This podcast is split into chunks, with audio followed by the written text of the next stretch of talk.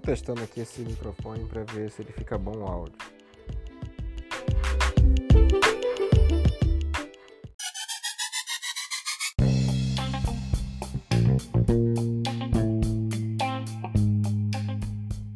Como você pode ver, a altura fica boa, mas fica com um pouco de chiado.